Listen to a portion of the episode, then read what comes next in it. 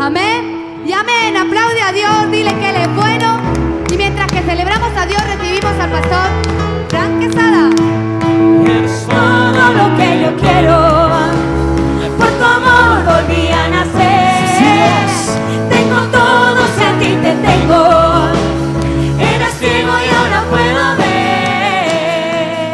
Dale un aplauso fuerte a Jesús.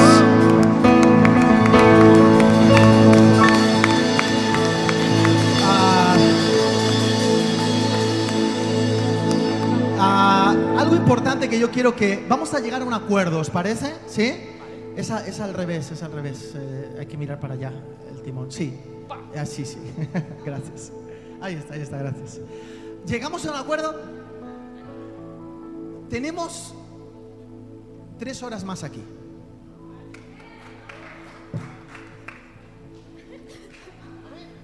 No sé si serán tres horas o dos cincuenta y nueve minutos. Pero pon, pon música para que se les para que se les pase. Pero lleguemos a un acuerdo, ¿te parece? Mira, yo sé que en todos nosotros está el rollo de hace calor. ¿Sí o no? ¿Quién lo ha pensado que sea un segundo hoy estando aquí? Dice, ¿qué ha pensado? Uy, hace calor. ¿Lo has pensado? A ver, levante la mano. Todos. Ok, vamos a hacer algo. Yo sé que hace calor, pero tenemos mil motivos más para estar agradecidos hoy. Primer motivo, Dios nos ha dado la vida y hoy estamos vivos y hay que ser agradecidos. ¿Cuánto le dan gracias a Dios por eso?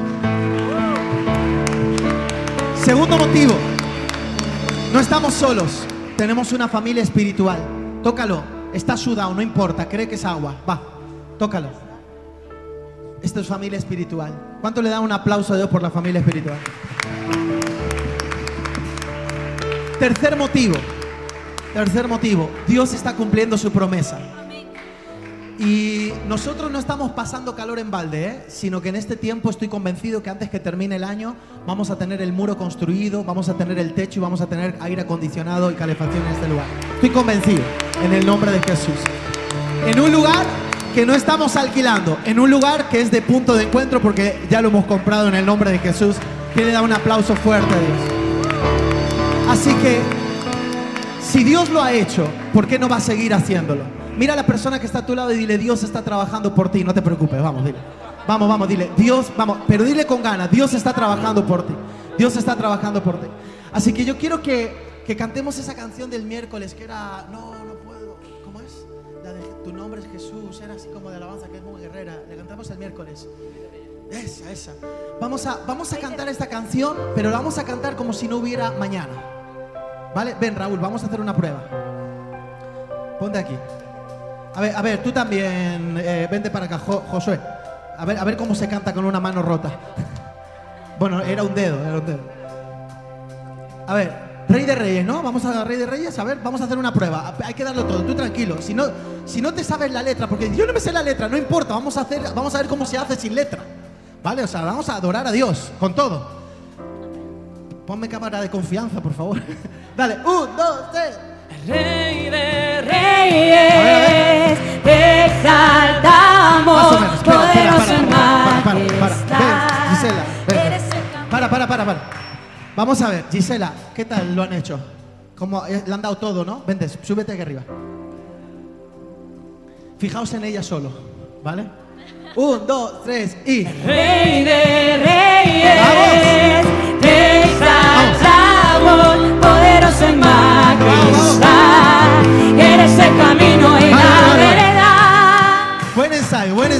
¿Estás preparado? Mira a la persona que está a tu lado, dile, los dos primeros ejemplos no valían. El de, el de Gisela sí. ¿Le, le damos con todo? Que los próximos 45 segundos de adorar a Dios sean locos y sean de verdad. ¿Estás preparado? Vamos entonces. Un, dos, tres.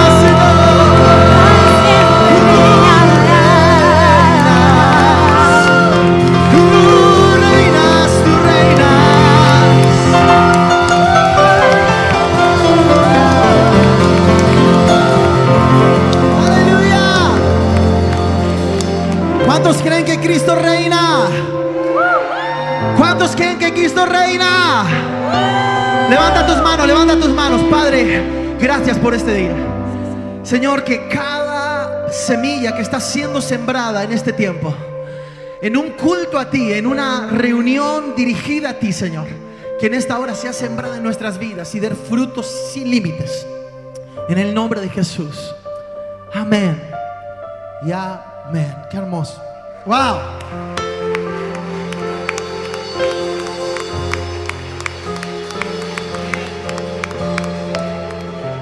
Podéis tomar asiento.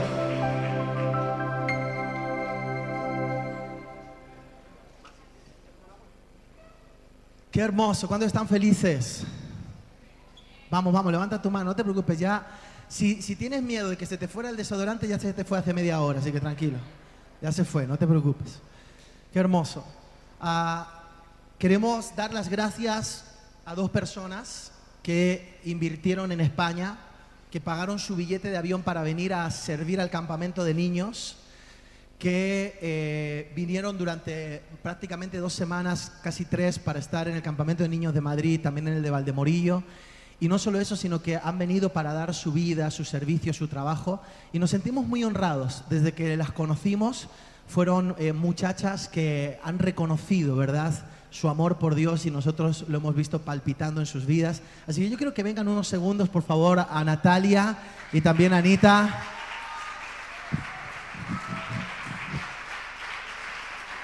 Ellas estaban felices ya allí diciendo, ay, ya no me van a decir nada, no me van a llamar, ya no. No, sí, sí, sí. Queremos agradeceros públicamente vuestra inversión, vuestro trabajo. Ellas son hijas de pastores en Estados Unidos, en Dallas. Sirven en su iglesia con la alabanza, con los niños, con tantas cosas, ¿verdad? Con tanto trabajo. Y ya es el segundo año que ellas han ahorrado, han pagado su billete de avión para venir desde Estados Unidos. Y no solo eso, sino también su estancia aquí y todo lo que ha significado. No nos ha costado nada. Por el contrario, han venido a dar y a dar y a dar sonrisas, amor, cariño, trabajo, esfuerzo. Así que gracias de todo corazón. Y nos gustaría que se van el martes, vuelven, vuelven, ¿verdad? Así que nos gustaría que nos digáis también algunas palabras en esta hora. Muchas gracias. Bienvenido. eh, ¿Cómo están, iglesia? Muy bien. Pues yo me llamo Natalia, yo soy colombiana, americana, y para mí esta experiencia de España, yo creo que es una conexión divina que Dios nos ha puesto, conexión con los pastores, yo creo que punto de encuentro, porque cuando yo pienso en España, yo pienso en punto de encuentro.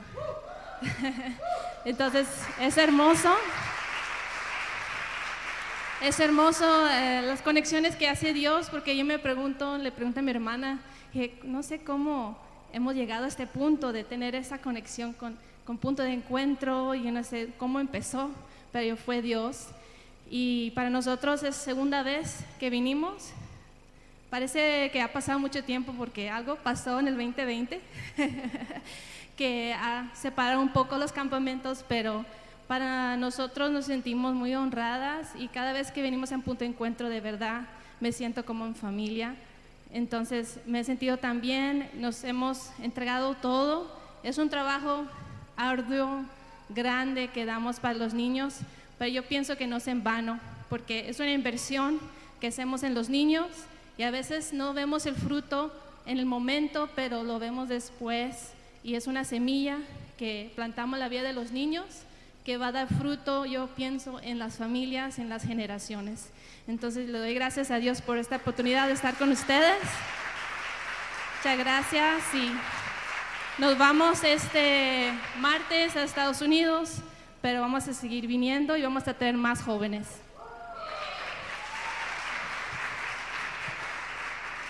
Bueno, yo me llamo Anita y somos hermanas y yo también estoy muy agradecida de esta experiencia de poder volver una vez más. Hace tres años yo le dije a Dios, ah, yo quiero volver, yo sé que hay algo aquí, pero lo dije como así, no con tanta seriedad, no sabiendo que Él me iba a poder traer de nuevo. Y pues ha sido un milagro poder estar otra vez aquí eh, con ustedes. Eh, les doy las gracias a todos los pastores, los voluntarios por acogernos, por hacernos sentir tan bien, siempre incluidos. Y lo hermoso de servir a Dios es que Él no te deja con las manos vacías. Cada vez que yo he venido, las experiencias han sido diferentes y siempre me llevo algo yo. Entonces estoy muy contenta. Eh, yo sé que van a seguir más experiencias aquí y estoy eh, muy, pues muy feliz de esta oportunidad de poder servir. Este año hemos podido servir aún más siendo monitoras en, Madrid eh, y en Valdemorillo pudimos servir como coordinadoras y pues Dios sigue trabajando, sigue eh, haciendo su obra a través de nosotros. Y no hay nada más hermoso que servir a Dios y eh, estoy muy feliz de poder hacerlo con ustedes. Muchas gracias.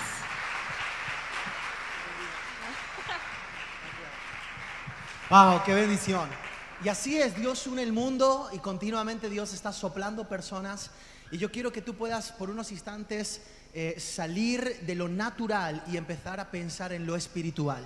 Cuando nosotros entendemos definitivamente en este tiempo que lo espiritual es más importante que lo natural y que lo espiritual gobierna lo natural.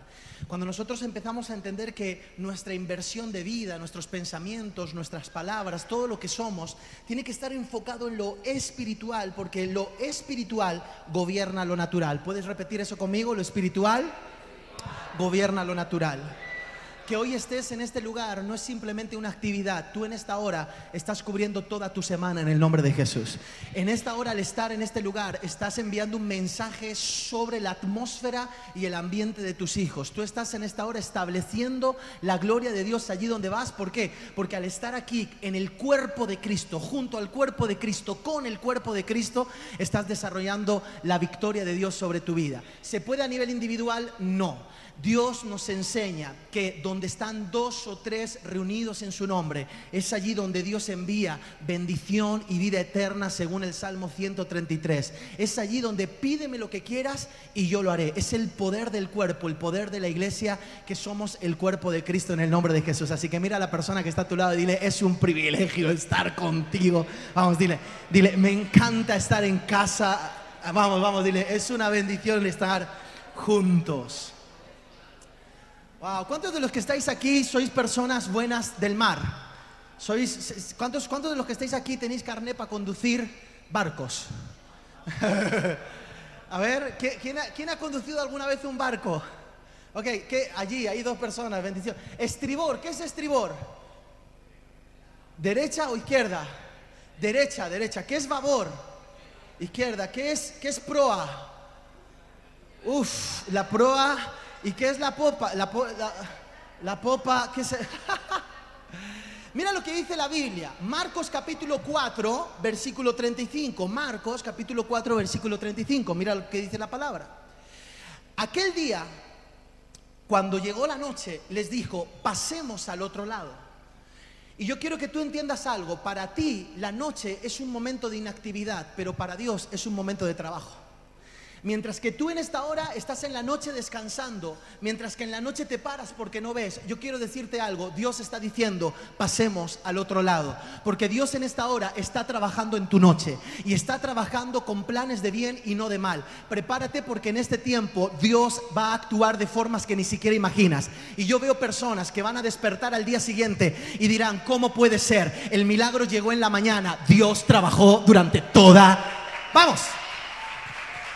Que alguien grite conmigo, Dios trabaja por la noche. Mire, mira a la persona que está a tu lado y escúpele así, recibe algo de- de agua. Y dile, Dios trabaja por la noche. Vamos, dile. ¿Cuántos creen que Dios trabaja por la noche?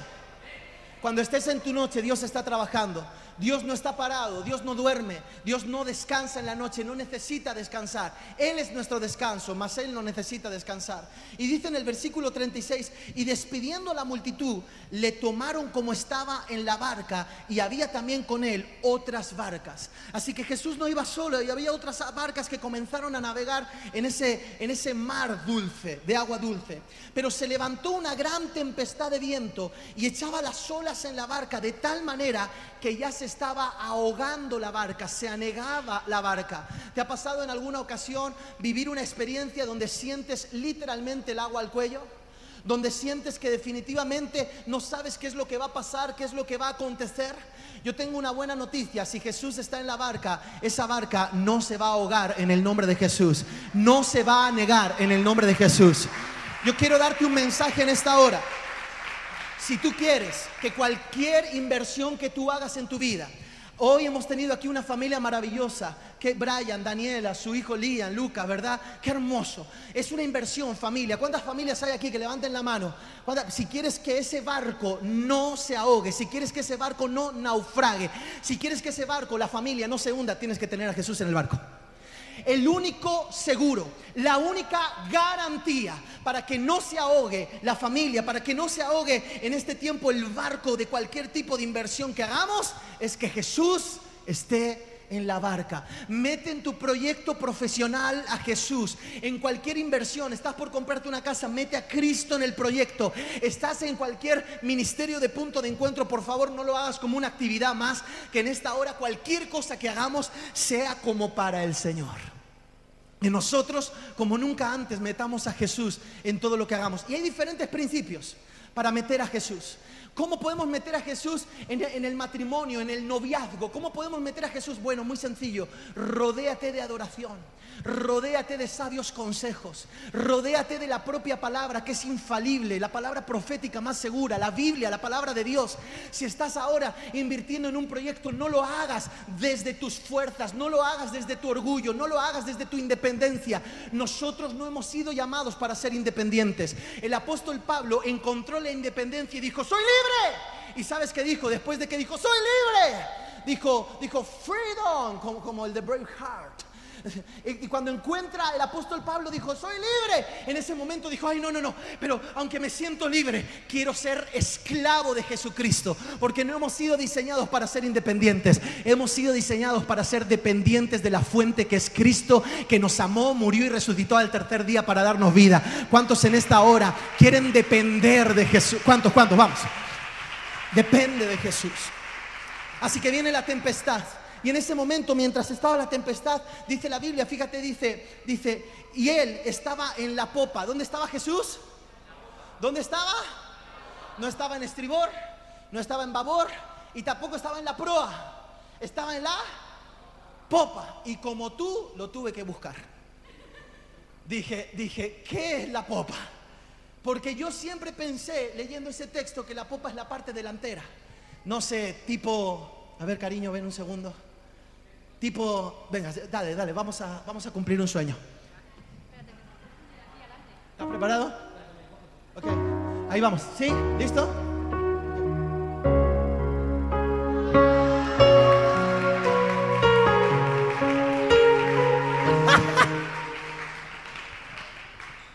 Yo pensaba que era la, la- la proa, ¿verdad? La parte delantera. Yo digo, la parte delantera es donde está Jesús, porque es allí donde dirige. Vamos, a favor, mis capitanes. Vamos por todo. Vamos contra esos piratas. Pensaba que era algo así.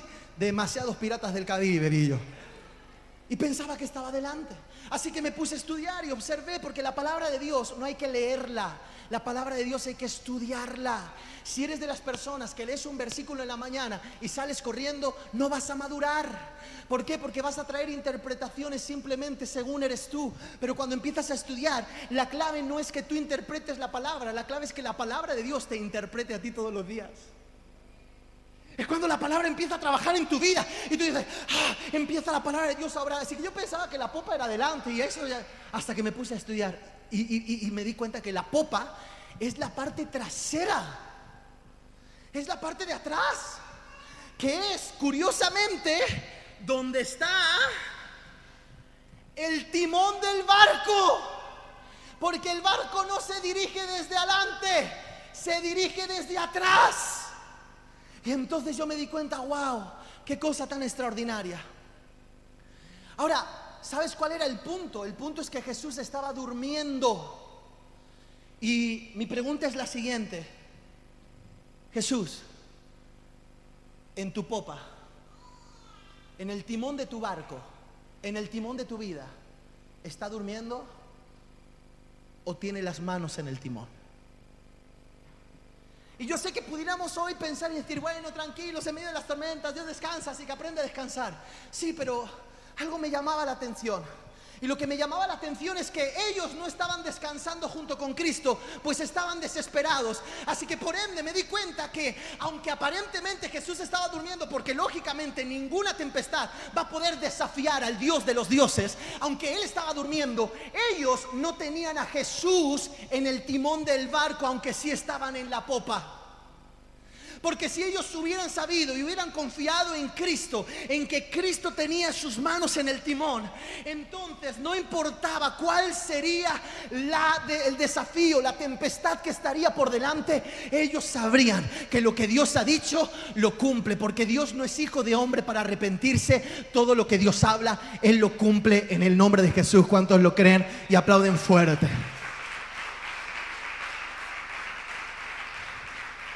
Jesús, ¿está en el timón de tu barco? ¿Realmente le has entregado las riendas? ¿Quién toma las decisiones en tu vida? ¿Quién toma las decisiones ahora que viene una recesión anunciada en esta... No volváis a Estados Unidos. Estados Unidos está en el peor momento de su vida. Acaba de anunciar Biden que viene una recesión en Estados Unidos como nunca antes en la historia. Y si Estados Unidos se resfría, entonces el mundo se va a constipar también. La cosa está complicada, ¿eh? Prepárate que la cosa... Se, se- se han asustado. ¿Dónde está tu confianza? ¿Está Jesús en el timón de tu barco? Va a haber recesión, va a haber recesión.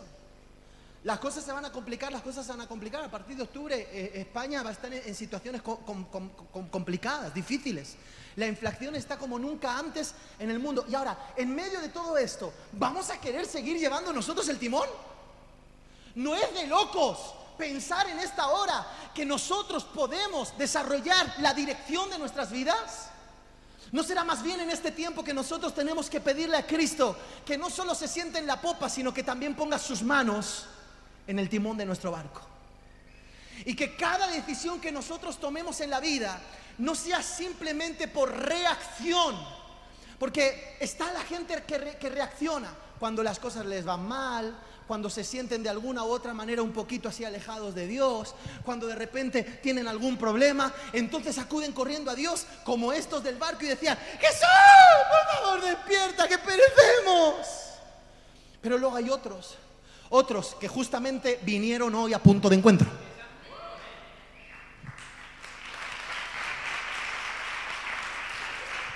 Hay otros que están aquí reunidos que han decidido que las decisiones de sus vidas no las van a desarrollar ellos, ni sus emociones, ni su pasado, ni su experiencia, ni su sabiduría, sino que van a poner a Dios en el timón de su barco. Pon a Jesús en el timón de tu barco. Pon a Jesús en el timón de tu barco. Quien se sienta en la popa dirige tu vida. Quien se sienta en la popa dirige tu vida. Yo conozco gente que hoy en la popa tienen al Señor miedo. al Señor temor. Yo conozco gente a día de hoy que hoy en la popa tienen al Señor, al Señor odio, al Señor rencor.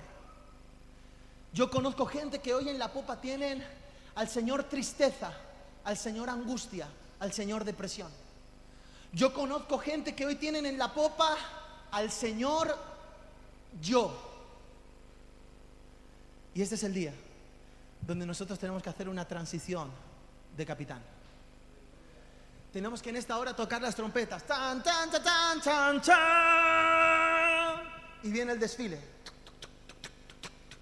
Pongan la imaginación porque soy pésimo para hacer ruidos. Y con las espadas así. Y entonces, ¿quién entra? Entrará el Rey de Gloria. Entrará el Rey de Gloria. Y tiene que haber un cambio de guardia. Y el Señor miedo, el Señor angustia, el Señor tristeza, el Señor temor, el Señor yo tiene que salir. Para que ahora el Señor de señores, Jesucristo de Nazaret, en esta hora esté en la popa con las manos en el timón en el nombre de Jesús.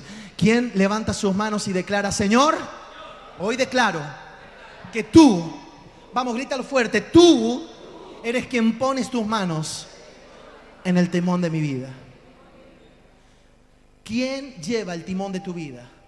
Si Cristo lleva el timón de tu vida, llegarás a puerto seguro. Me di cuenta en mi vida personal y observando las escrituras desde Génesis hasta Apocalipsis, que cuando el timón de la vida de una persona lo llevaba a otra cosa o persona o ser que no fuera Dios, me di cuenta que hubo fracaso estrepitoso.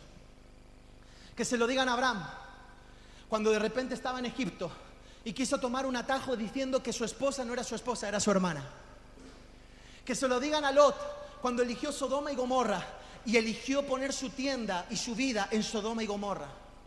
Que se lo digan a Pedro cuando en un momento específico estaba más enfocado solo en el milagro, en los peces que podía tener, en lo que podía conseguir, que en Cristo mismo. Y entonces terminó negando a Jesús tres veces. Cuando tú en esta hora no llevas el timón de tu vida, antes o después, todo, cuando, cuando Cristo no lleva el timón de tu vida, cuando eres tú quien llevas el timón de tu vida, antes o después lo que va a acontecer va a ser fracaso. Aparentemente algunos dicen, uy, estoy volando, uy, estoy volando, pero la caída es fuerte. ¿Por qué? Porque definitivamente hemos sido diseñados para que Cristo esté en la popa. Levanta tu mano arriba y di conmigo, Cristo en la popa. Y quiero hacerte una pregunta. ¿En qué área de tu vida? ¿En qué área? ¿En el área sentimental? ¿En el área familiar? ¿En el área profesional? ¿En el área económica? ¿En el área de, generaciones? ¿En el área de servicio? ¿En qué área Cristo no está en el timón? Porque hoy es el día donde tenemos que poner a Cristo en el timón de tu vida. Ahora, veo caras que me miran y dicen, "Oh, no, no es símbolo de tristeza, es símbolo de alegría. Porque cuando Cristo está en el timón de tu vida, entonces hay victoria en el nombre de Jesús. No importa cuál sea la tempestad, no importa cuál sea el desafío que vas a vivir en tu vida, Dios va a operar de maneras extraordinarias en el nombre de Jesús. Ahora, me impresiona porque en el pasaje podemos observar en el versículo 38 que dice, y él estaba en la popa, durmiendo sobre un cabezal, y le despertaron y le dijeron, maestro, no tienes cuidado que perecemos. Y levantándose, reprendió al viento y dijo al mar, calla y enmudece, porque el viento y el mar se habían aliado. Y eso había conformado una tempestad. Y definitivamente hoy vamos a observar cómo las diferentes fuerzas se alían y generan tempestades que nosotros vamos a tener que pasar por ellas. Pero la única fuerza que es mayor que cualquier fuerza en esta tierra es la fuerza de Dios. Y la fuerza de Dios se establece a través de su palabra, a través de su voz. Levanta tu mano arriba, por favor, muévela, muévela y di conmigo, la voz de Dios. Fuerte, grítalo. La voz de Dios genera su poder. Cuando dijo Dios en Génesis capítulo 1 y dijo Dios sea la luz, la voz de Dios generó poder. ¿Poder de qué? De luz. Y trajo a la existencia todas las cosas. La voz de Dios, su palabra, su voz genera poder. Una palabra de Cristo era suficiente para que en esta hora el leproso fuera sanado. Una palabra de Cristo fue suficiente para que Lázaro, que estaba muerto de cuatro días, pudiera resucitar. Porque la voz de Dios es suficiente. Y en este tiempo yo quiero que tú entiendas que el poder de Dios es más grande que cualquier poder que en esta hora se haya querido levantar en tu contra. Y en esta hora el poder de Dios se manifiesta a través de la voz de Dios. ¿Qué tenemos que ser nosotros? Nosotros tenemos que ser el eco de la voz de Dios. Levanta tu mano arriba y di conmigo, yo voy a... Levanta arriba la mano, la mano, la mano arriba, eh, la mano arriba, eh, la mano arriba, eh, la mano arriba. eh. Hasta ahí ya no doy más que tengo 41 años. La mano arriba. eh. Ok, la mano arriba. Ponme, música que ya termino. No, Dios mío, he predicado en 18 minutos. No, no, no, no, entonces no. Ponme música que, que no termino. Levanta la mano, levanta la mano. Arriba, arriba, arriba, arriba. ¿Sabes qué veo? Veo jóvenes perdidos. Veo adolescentes perdidos. Veo niños huérfanos. Porque Dios ha puesto en los padres la autoridad de replicar la voz de Dios. Pero ¿sabes qué ha pasado con los jóvenes, con los niños? Con los, ¿Sabes qué ha pasado con los adolescentes? Que no han escuchado en la boca de sus padres la voz de Dios, sino que lo que escucharon fueron palabras negativas. Incluso ni siquiera es porque ellos, los padres, eran malos, sino porque los padres por dentro estaban mal y lo único que hacía era, estaban proyectando lo que estaban viviendo ellos. Pero cuando tú te das cuenta en esta hora que Dios quiere redimir, redimir la voz que hemos estado declarando sobre los nuestros. Y tenemos que empezar a replicar la voz de Dios. ¿Y sabes qué tenemos que decirle a nuestros hijos? Eres un profeta. Eres una mujer de Dios. Naomi, te trajimos a España porque Dios te va a usar en este país para el último y gran avivamiento de la historia en el nombre de Cristo Jesús. Levanta, levanta tus manos. Las abuelas, Timoteo. ¿Cuántos dicen, wow, Timoteo, qué impresionante? No, Pablo ya tenía el trabajo hecho. Pablo se lo encontró. El trabajo de Pablo estaba hecho porque ¿sabes qué hizo la abuela? La abuela se encargó de ser el eco de la voz de Dios para sus nietos. Y entonces Timoteo fue uno de los pastores más, más extraordinarios. Casi, casi como yo. ¿Y sabes qué?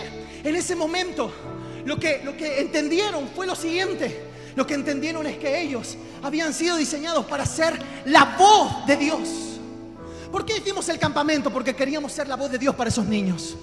¿Por qué los domingos cogemos el micrófono Esmeralda y yo, la pastora, y hablamos? Porque queremos ser simplemente el eco de Dios para tu vida en el nombre de Jesús. Este es el tiempo donde tú y yo tenemos que ser el eco. Levanta, levanta tu mano, di conmigo la voz de Dios. La voz de Dios. Y para eso, como nunca antes, tienes que ser un instrumento en las manos de Dios. Las redes sociales están llenas de absurdeces y de tonterías. Y está muy bien. Yo soy de los que estoy en redes sociales y lo pongo y me encanta. Pero alguien se tiene que levantar en este tiempo para ser la voz de Dios. Y el Señor te dice que no te pierdas en, las redes, porque tú tienes un sueño en las redes. Tú comenzaste a trabajar en las redes para poder ser el eco de la voz de Dios, para evangelizar. Pero en este tiempo lo has dejado aparcado. Y el Señor te dice en esta hora, yo quiero apoyarte, tienes ministerio en ese área. Y en el nombre de Cristo Jesús, hoy declaro que será la voz de Dios en las redes en el nombre de Jesús. La voz de Dios. Tu jefe está necesitando que tú seas la voz de Dios. Tus compañeros están necesitando que tú seas la voz de Dios. Pero para poder ser la voz de Dios, primero tienes que exponerte a la voz de Dios. Por eso el diablo te va a poner trabas. Para que no estés aquí un domingo, para que no vayas a un grupo de conectados. Te va a poner la excusa y las mil excusas para que de alguna u otra manera tú te separes. Porque Él lo que necesita es alejarte de la voz. Porque si te aleja de la voz, entonces como en el Edén la serpiente hablará, tú la creerás y comerás del fruto prohibido y serás echado del Edén. La guerra del Edén fue una guerra de voces. La voz de Dios aún vestía al propio Adán y a la propia Eva. Cuando dice que se sintieron desnudos, es porque la voz de Dios que los arropaba se fue. ¿Y por qué la voz de Dios se fue? Porque dejaron de escuchar la voz de Dios, de exponerse a la voz de Dios, para que ahora la voz de la serpiente hablara. La ley del vacío dice que todo lo que está vacío va a ser ocupado. Por eso tú y yo necesitamos en esta hora dejarnos vestir todos los días de la voz de Dios. ¿Por qué hacemos los devocionales por la mañana? Para que tú te vistas de la voz de Dios y vayas a tu trabajo vestido de la voz de Dios. ¿Por qué estamos con la escuela de liderazgo en punto de encuentro? Porque te tienes que vestir de la voz de Dios. ¿Por qué en esta hora siempre hay palabra en esta casa? Porque te tienes que vestir de la voz de Dios. Los niños hablan lo que escuchan. Di conmigo, los niños hablan Los niños hablan lo que escuchan. lo que escuchan. Mira a la persona que está a tu lado, dile, los niños hablan Los niños hablan lo que escuchan. lo que escuchan. Un día, bueno, un día, un día cojo el teléfono, yo tenía siete añitos, y cojo el teléfono, lo que pasa déjame ponerte en contexto, ¿sabes qué había pasado? Que toda la vida, desde que, de que yo tenía siete años, mis padres a una, a una amiga suyo, suya, era una amiga, ¿cómo decirte? Una amiga que tenía todas las partes del cuerpo muy, muy proporcionadas menos el culo. Te estoy describiendo, o sea, no estoy... No, pero literalmente, de hecho, la tuvieron que operar porque la cosa era... Y lo peor de todo es que en el círculo de amigos, ¿sabes cómo la llamaban? La llamaban la culo. Y la culo por aquí, pero la llamaban sin que ella se enterase. Sin vergüenzas. Yo muchas veces me he preguntado, ¿qué dirán de mí cuando no estoy? ¿Y sabes qué he pensado? Yo he dicho, seguro que hablan tan bien de mí. Cuando, cuando, cuando yo no estoy seguro que dicen, ay, es que el pastor Fran es el mejor pastor del mundo. Es que el pastor Fran es una bendición. Yo creo que hablan bien de mí. ¿O no? Ahora, ¿sabes qué? Un día Rosy, la culo, llama por teléfono y yo cojo el teléfono. Siete años. Cuando cojo el teléfono, dice, dice, dice, ay mi niño, ¿cómo estás? Hola, ¿cómo estás? ¿Está tu mamá? Sí. ¿Le puede decir que se ponga claro? Así que cojo el teléfono de esos que eran de rueda. Ese que solo había uno en la casa. ¿Te acuerdas? ¿Qué tiempos aquellos? Que, que- que- que había que dar una ruleta y marcar los números de... ¿Te acuerdas? Tristemente sí. Hay algunos que no saben, Anthony, no saben ni lo que es. El otro día mi hija Nayara vio uno y dijo, oh, extraterrestre. Dije, no, cariño, un teléfono. Y entonces en ese momento, cuando yo cojo el teléfono y mi madre estaba en la cocina y yo en el salón, porque se ponía en el salón porque era algo importante. Entonces cuando cojo el teléfono, grito, mamá, la culo. Y mi madre llega y me miró con una mirada de, después hablamos. Yo no entendía nada. ¿Por qué? Porque aunque ellos en su juego de mayores sabían lo que se decía delante y lo que se decía detrás, yo en mi juego de niño no hacía la diferencia. Los niños hablan lo que escuchan todo el tiempo. ¿Qué estás hablando? Yo quiero hablar la voz de Dios. El otro día David me dice, papá, oye, me dice así, ¿y nosotros tenemos recursos o no tenemos recursos? Debe ser que en algún momento nos habrá escuchado con la pastora hablar de alguna necesidad que hay que cubrir. Me dijo, ¿tenemos recursos o no tenemos recursos? digo, cariño, que si tenemos recursos, somos dueños del mundo. Y me dice, sí, claro, la Biblia lo dice. Salmo 2, pídeme por herencia las naciones de la tierra, que yo te la... Y entonces en ese momento le dije, tranquilo, somos ricos. Y me dijo, ¿en serio, papá? Sí, lo que pasa es que tenemos que ser sabios. No podemos comprar cualquier cosa, solo lo que Dios quiere. Y necesitamos entender en esta hora que nosotros no tenemos ningún tipo de problema con las finanzas, porque Dios está con nosotros. ¿Sabes qué le estaba diciendo a Dios? Lo que dice la palabra de Dios. No hay justo desamparado, ni su descendencia que mendigue pan. En el nombre de Jesús, sé la voz de Dios. Sé la voz de Dios. Sé la voz de Dios, sé la voz de Dios, sé la voz de Dios, sé la voz de Dios. Sé la voz de Dios, sé la voz de Dios, sé la voz de Dios, sé la voz de Dios. Tienes que ser la voz de Dios en tu casa, aunque haya caos alrededor, aunque haya una tempestad terrible, aunque parezca que el mundo se caiga, somos la voz de Dios para esta tierra en el nombre de Jesús. Aleluya. La voz de Dios. La voz de Dios dentro de ti te da el poder para vencer cualquier obstáculo. Y esa voz es la que desata su poder. Jesús se levantó y gritó y le dijo al cielo, le dijo al cielo, a la tierra, le dijo al aire y le dijo al mar, silencio, cállate, enmudece. Y obedecieron. Y vino la calma y vino el descanso. Porque ¿sabes dónde está el descanso? El descanso de su poder. Descansa en el poder de Dios. El verdadero descanso va a ser cuando tú por la noche te acuestas y dices, Señor, yo hoy te he servido, me he conectado al devocional, he predicado en punto de encuentro, he sido la voz de Dios para mis hijos. Es verdad que he tenido que lidiar y luchar con tantas cosas, pero yo en esta hora te he puesto a ti en primer lugar. Así que me puedo ir a la cama y mañana Dios dirá.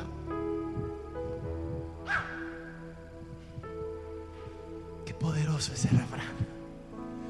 Qué poderoso ese refrán.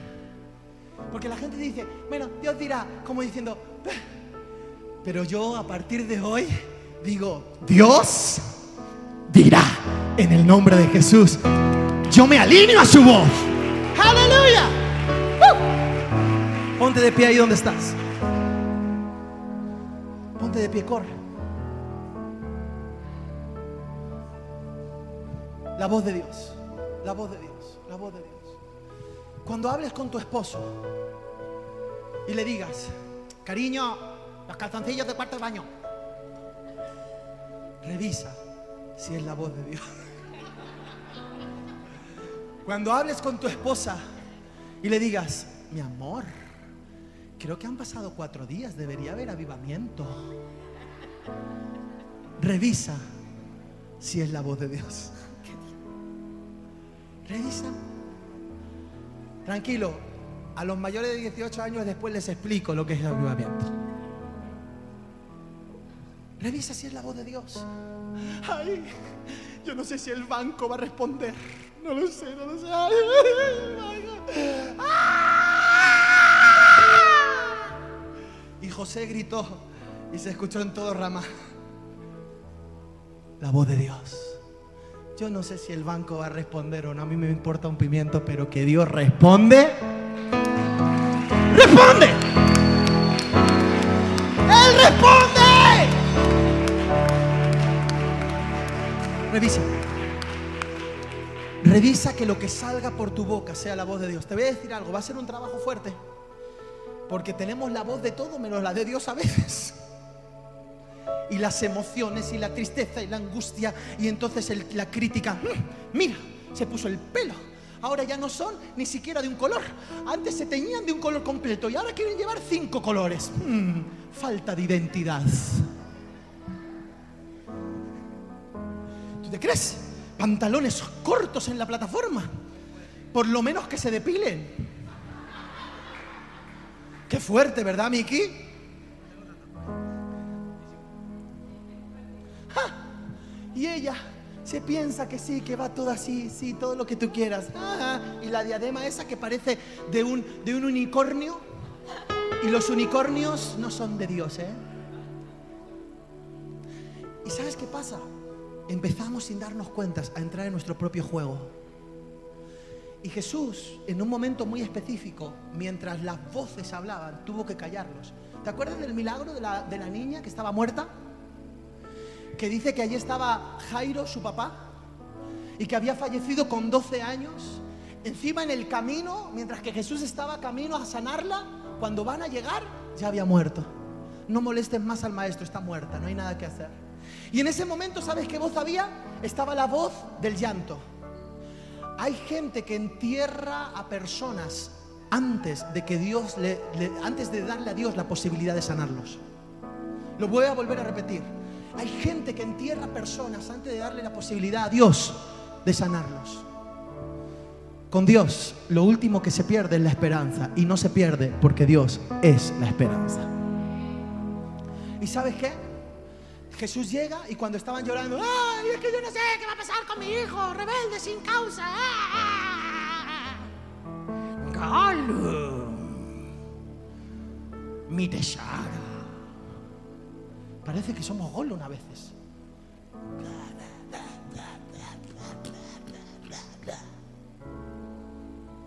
Di conmigo. Nada. ¿Y sabes qué? Jesús coge a los incrédulos que estaban llorando en ese momento, pero era normal. ¿Qué haces en un tanatorio? ¿Qué haces? Pero en ese momento Jesús dice, estas voces en este lugar no me sirven. Porque la voz de la fe, la voz de la resurrección, la voz de la vida, se tiene que abrir paso. ¿Y sabe qué les dijo? Les dijo, salid fuera. Con mucho respeto, con mucho cariño, pero no pueden estar aquí. Porque la única voz que se tiene que escuchar en este lugar es la voz de la vida. ¿Y sabes qué pasó con la niña? Que la niña resucitó. Es el tiempo de callar las voces que no son la voz de Dios. Yo hay gente que le digo, porque has visto esa gente, ¿no?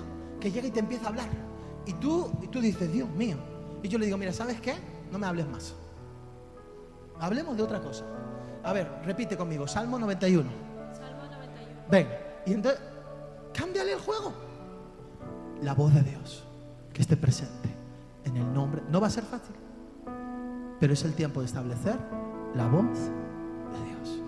Puedes levantar tus manos. ¿Sabes qué siento en esta mañana?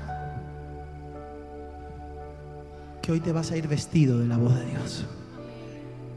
Con tus ojos cerrados, unos instantes solo. Y quiero que te vistas de la voz de Dios mientras adoras.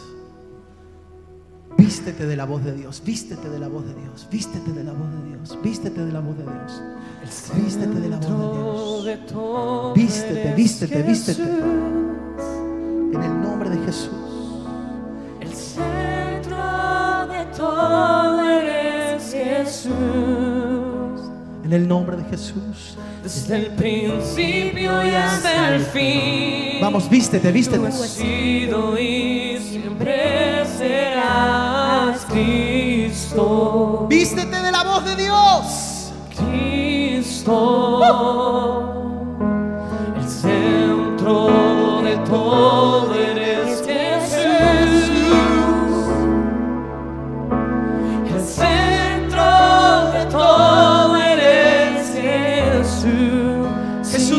timón de tu vida. Desde el principio y hasta el fin. Jesús en el timón de tu vida. sido y siempre serás. Jesús en el timón de tu vida. Oh, Cristo,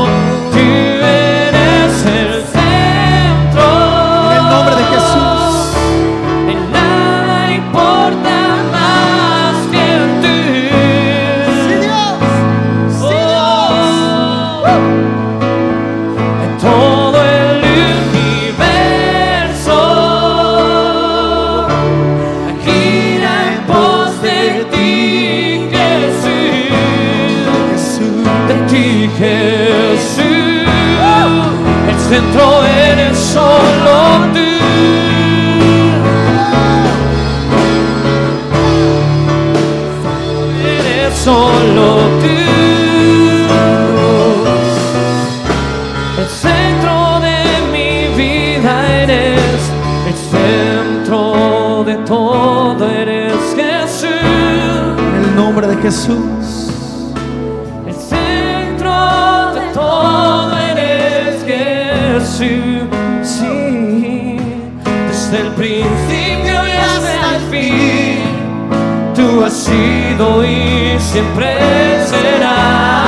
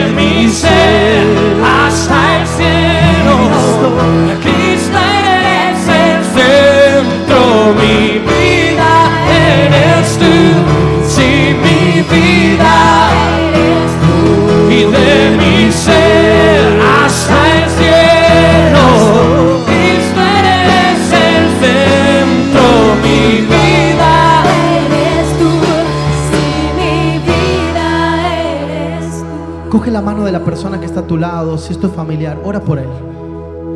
Si es un amigo, ora por él. Orad los unos por los otros. Bendícele. Declara que el timón de su vida es Cristo. Declara en el nombre de Cristo Jesús que en esta hora, aleluya, en esta hora, Dios restaura la voz. En el nombre de Jesús.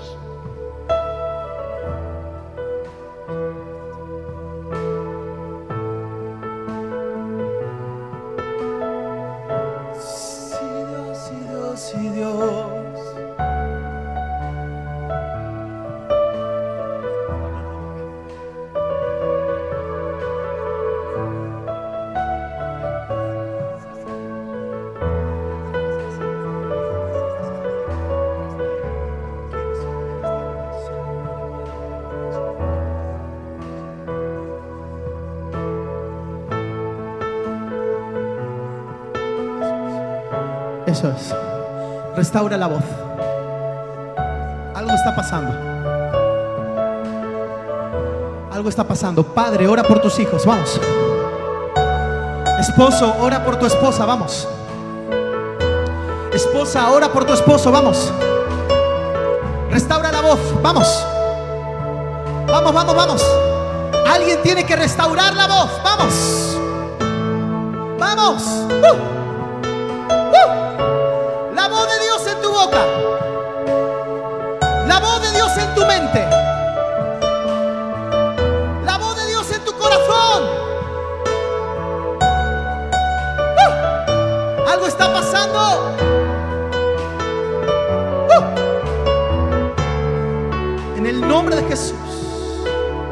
nombre de Jesús.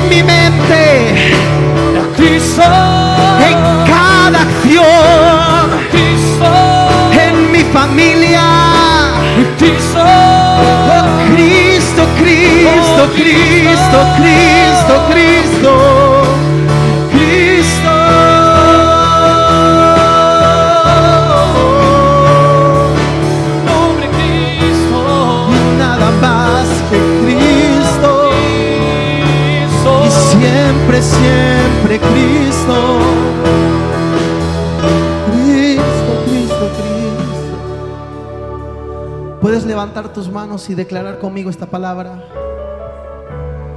Di conmigo, hoy declaro Hoy declaro que la voz de Dios que la voz de Dios es mi voz. es mi voz. Hoy declaro Hoy declaro que Cristo que Cristo está en el timón está en el timón de mi vida. de mi vida. Hoy declaro Hoy declaro que mis palabras que mis palabras son las palabras de Dios. Di conmigo, no hay justo desamparado, ni su descendencia que mendigue pan. De modo que si alguno está en Cristo, nueva criatura es. Las cosas viejas pasaron. He aquí, todas son hechas nuevas. Amén. Amén. Y amén.